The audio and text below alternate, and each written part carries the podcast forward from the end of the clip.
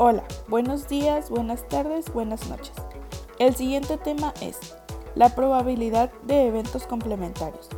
Al lanzar un dado, la probabilidad de obtener el número 2 es de un sexto. Y sabemos que no pueden suceder dos eventos al mismo tiempo. Por ejemplo, que caiga 2 y 5. Por ese motivo, a ese evento se les llama mutuamente excluyentes. Continuando con el ejemplo, se dijo que la probabilidad de obtener el número 2 al lanzar un dado es de un sexto. Pero nos hemos preguntado, ¿cuál es la probabilidad de obtener un número diferente de 2? Obviamente dentro de los números posibles del espacio muestral.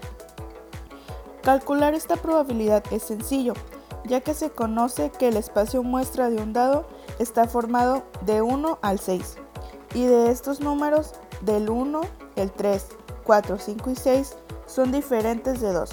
Debido a esto corresponden a la probabilidad que se está pidiendo. Esto quiere decir que 5 de los 6 números son diferentes de 2. Por lo tanto, la probabilidad de obtener estos números es de 5 sextos. Al obtener un número 2 al lanzar un dado, se obtiene un número diferente de 2 durante dicho lanzamiento se les llama eventos mutuamente excluyentes, ya que obtienes uno o el otro, pero no los dos al mismo tiempo.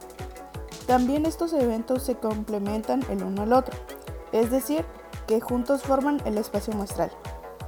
O sea que, si al unir dos eventos mutuamente excluyentes A y B, se obtiene el espacio muestral, entonces son eventos complementarios.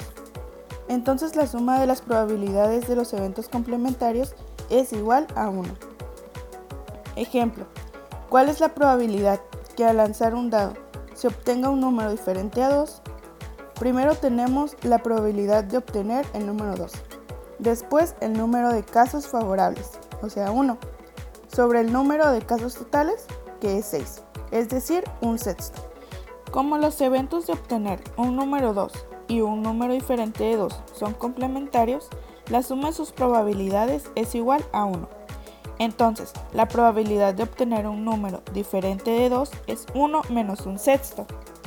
Y como el 1 se puede representar como 6 sextos menos un sexto, es igual a 5 sextos.